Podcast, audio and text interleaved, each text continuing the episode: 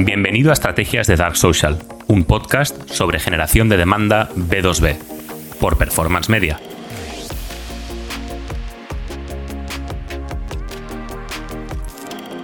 Siempre explico que una estrategia de generación de demanda tiene que construirse eh, normalmente sobre la base de una estrategia de contenidos.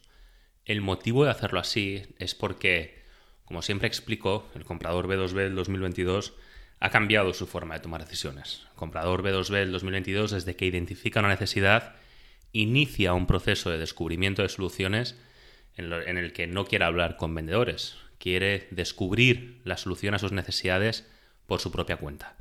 Y eso lo hace efectivamente en el, en el dark funnel, ¿no? consumiendo contenidos que pertenecen al dark social, contenidos no atribuibles por una estrategia de marketing, donde va a estar buscando soluciones, va a estar formándose, va a estar educando sobre soluciones en plataformas como LinkedIn, eh, podcast, vídeo, foros, Slack, etc.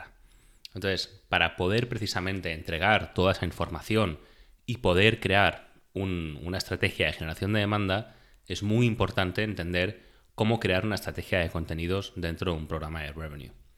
Esta estrategia de contenidos va a ser clave para posicionar a tu empresa como un líder en su categoría y que así eh, se vayan generando oportunidades de negocio.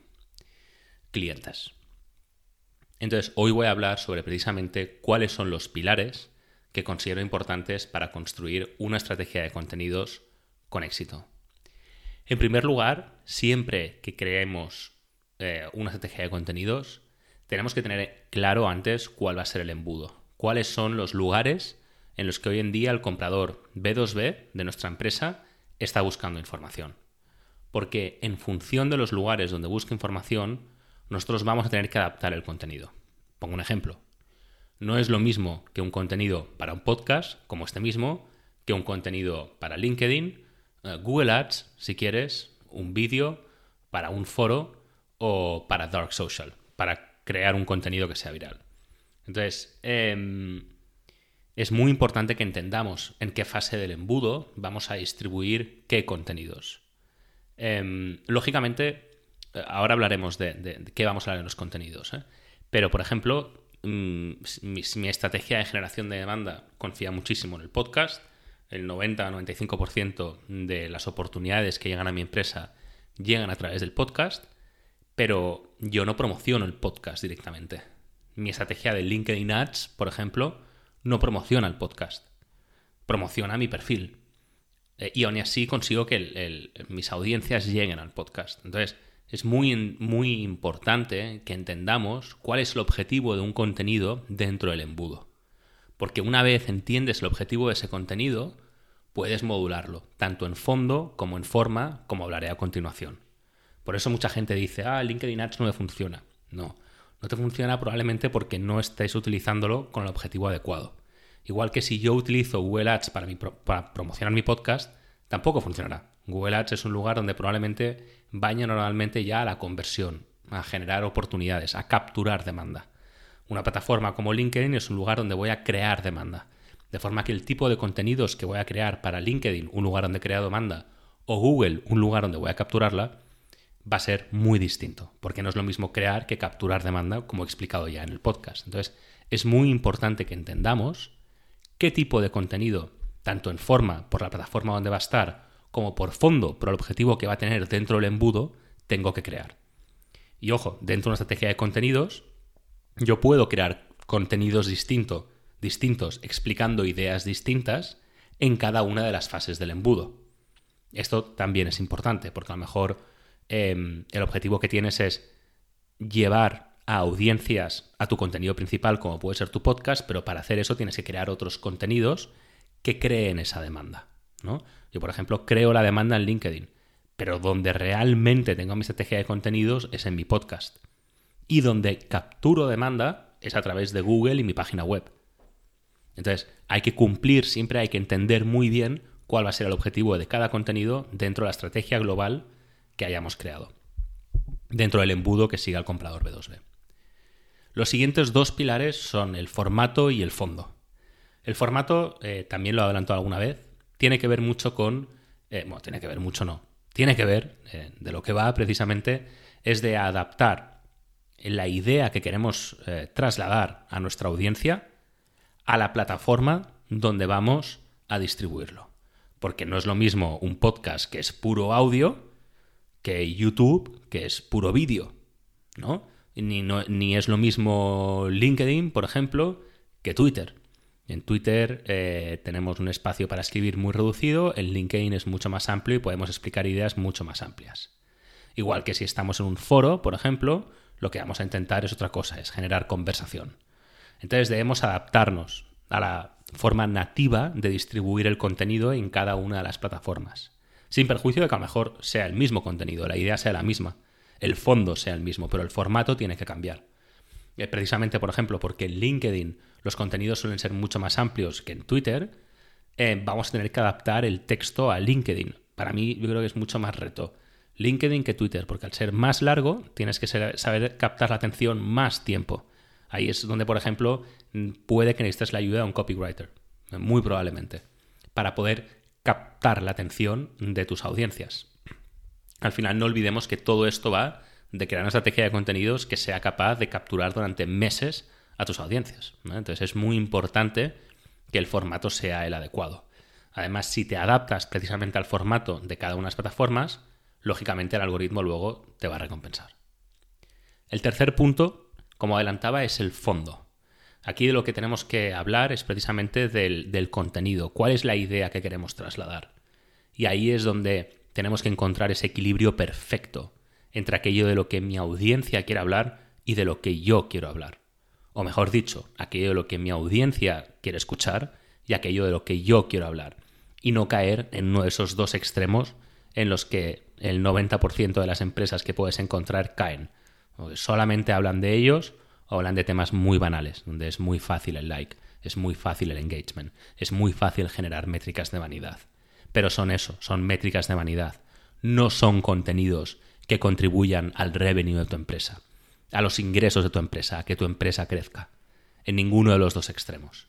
Entonces, para realmente crear contenidos que aporten revenue a tu empresa, tienes que ser capaz de aportar valor a tu audiencia, construyendo relevancia de marca. El anterior episodio justo iba sobre esto, sobre relevancia de marca. Entonces, para hacer eso es muy importante que te entrevistes con clientes, que te entrevistes con leads, que hables con el equipo de ventas, que hables con leads que te dijeron que no, leads que a lo mejor incluso tienes en stand-by como excusa, que hables con la gente de producto y que, empieces a producir contenidos que realmente puedan interesar a tu audiencia y busques señales positivas en DMs a través de LinkedIn, en mensajes, en conversaciones con tu público, que sean ellos los que validan que realmente el contenido interesa. Mira a ver quién está dando likes a tu post, a tu post. No mires los números de likes, miras a ver quién te está poniendo like. Muy importante, vale mucho más un post con 7 likes que de, de clientes potenciales que no 800 de gente que no tiene nada que ver.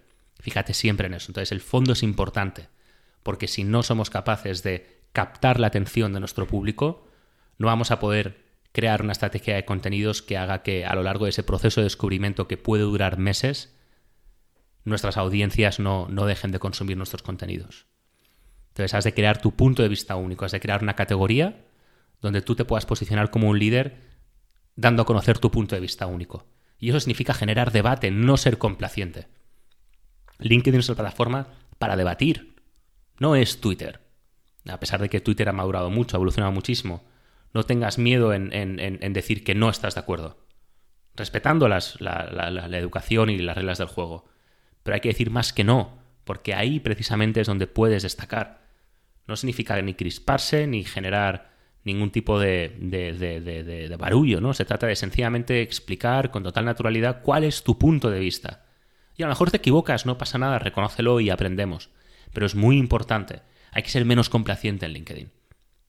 Cuando comparo las conversaciones que hay en Estados Unidos y las que hay en España, no tiene nada que ver. Ahí se debate muchísimo más. Aquí somos muy complacientes. Y preferimos no decir nada antes que jugárnosla y que nos puedan señalar. Pues que señalen. No pasa nada. No pasa nada. Pero te has de posicionar como líder y eso inevitablemente lleva al debate. Y el debate es sano. Y si generas debate, te posicionas como líder. Tienes que tener tu punto de vista único, eso es lo importante. ¿Mm? Em, dentro del fondo hay una parte de normas de estilo que también hay que respetar.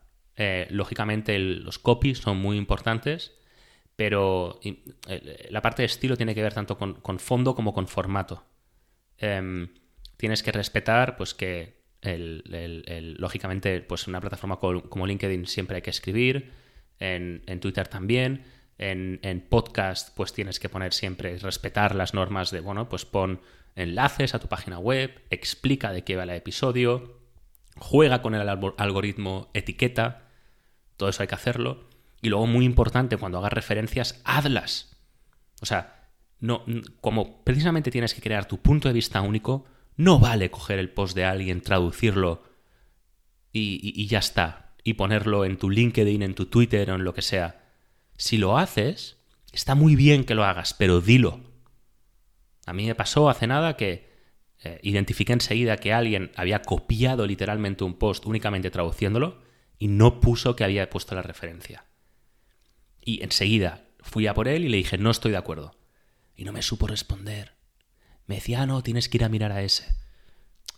Tienes que poner la referencia y tienes que intentar explicarlo con tus propias palabras. Todos, es muy sano, todos lo hacemos, todos nos inspiramos en otros y aprendemos de otros. Y podemos poner un post. Entonces, si no pones quién lo ha hecho, me parece maravilloso, pero en ese caso explícalo con tus propias palabras, explica tu razonamiento, explica tu idea, porque la gente te va a preguntar. En muchos de mis posts la gente me preocupa, me pregunta, perdón, me dice, oye, ¿por qué esto es así? ¿Por qué no es? Y tienes que ser capaz de responder y de razonar, porque ahí es donde te estás posicionando como líder, ahí estás dando a conocer tu punto de vista único. No vale coger y decir, ah, no sé, ves a mirar al otro. Eso es trampa y tan pillado y ahí pierdes reputación. Entonces, has de, has de respetar las referencias a las demás si las haces. Si las haces, genial. Pero intentan hacerlo. Eso es el trabajo fácil, es el trabajo de los vagos. No vas a ser un líder si haces eso. Piensa, razona y haz tu propio post. Así es como te vas a posicionar como un líder. Y eso tiene que ver con formato como con fondo. Son normas de estilo. En Inglaterra te despiden, te echan de una universidad si haces algo así. Te, pueden despedir de una empresa. Entonces, aquí en, en España, en Latinoamérica, tenemos que ser más rigurosos con eso, porque ahí es donde te aseguras que vas a ser el líder. Porque aprendes de los demás, te inspiras de los demás, pero razonas tú mismo. Eso es súper importante. El cuarto punto, equipo. Vas a necesitar un equipo. Esto no es tan fácil como decir, ah, voy a empezar a crear una marca en LinkedIn, en Twitter, voy a hacer un podcast, vamos a hacer una página web. Necesitas un equipo porque es imposible que seas un experto en crear la estrategia de contenidos, eh, ser un experto en el propio contenido que tienes que crear. ¿no? no es lo mismo decir, esta es la estrategia de contenidos que tenemos que hacer, vamos a crear un podcast, vamos a distribuirlo en, nuestros sitios, vamos a hacer pay ads para llegar a más eh, para llegar a más gente, luego vamos a capturar la demanda con la campaña de Google Search. Entonces, no vas a ser un experto tanto en, en crear toda esa estrategia y también además en hablar de lo que tienes que hablar para poder capturar la atención de tu público objetivo. Luego tienes que ser capaz de poder luego posproducir todos esos contenidos y de distribuir todos esos contenidos. Entonces, como siempre digo, en toda estrategia de generación de demandas se necesitan cuatro personas y una estrategia de contenidos, por tanto, también se necesita la cara visible, que es esa persona que produce el contenido en el sentido que es la que sabe del contenido, es el, como dice eh, Chris Walker, es el subject matter expert, el experto sobre una materia. Eh, necesitas un arquitecto que sea el estratega, necesitas un productor, un postproductor de los contenidos y un distribuidor o paid media buyer, independientemente de que sea distribución orgánica o paid de esos contenidos. Es imposible ser un experto en cada una de estas cuatro cosas, ¿no? Entonces, es muy importante que, que detrás haya un equipo, un director de orquesta organizando todo esto. En quinto, en quinto lugar, lógicamente necesitas que este equipo, y lo pongo por separado, fíjate, por la importancia que tiene, necesitas que este equipo se comprometa para persistir. ¿Por qué es tan importante entender el objetivo del contenido del embudo, el formato, el fondo, tener el equipo como ser persistente? Si esto lo decides que empiezas a crear un contenido pues todos los jueves. De repente, no, esta semana no puede ser, tenemos viajes. La otra, bueno, va, esta sí, pero tal no puede venir. La otra, no, no puede ser porque es Semana Santa. Ya está esa estrategia va a morir, está muerta. Hay que ser muy riguroso, no hay que perdonar. No hay que perdonar, sobre todo cuando hay más de una persona. Em, entonces hay que ser muy riguroso y tiene que haber un acuerdo entre las cuatro personas para no dejar de persistir. Mi podcast realmente no empezó a crecer hasta el cuarto, quinto mes desde que lo publiqué. Ahora crece a un ritmo del 50% mínimo y 70% todos los meses. A una media del 70%. Pero esto lo conseguí a partir del quinto o sexto mes. ¿No? Entonces, es muy importante. O sea, yo, para llegar a ese punto, no dejé de publicar contenidos. No dejé. Y con mis clientes, una de las luchas que siempre tengo es precisamente esta. Y está demostrado que cuando persistes, lo consigues.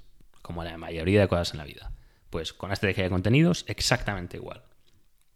Y en último lugar, tienes que establecer una estrategia de análisis. Em, podría no ponerlo aquí tampoco, igual que la persistencia, pero mm, podría ponerlo aquí porque pertenecería esta parte a, precisamente a una de las responsabilidades que tendría el, el arquitecto, ¿no?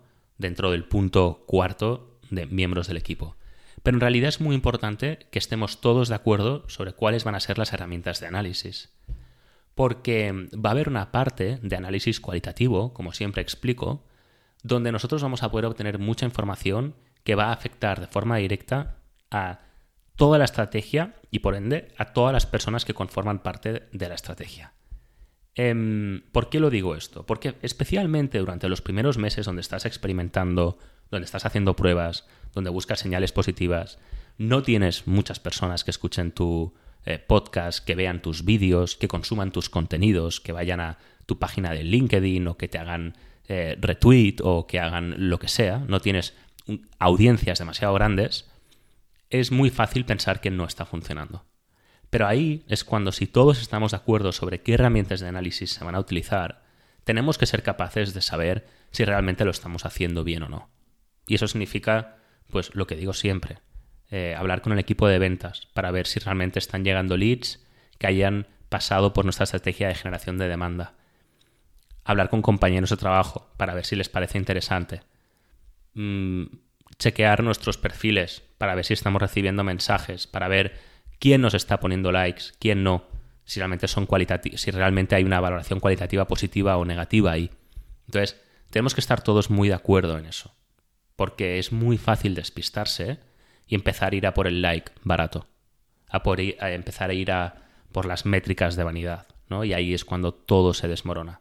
Entonces es muy importante que se haga un análisis constante en el que todo el equipo esté de acuerdo sobre cuáles son las señales positivas que estamos yendo a buscar.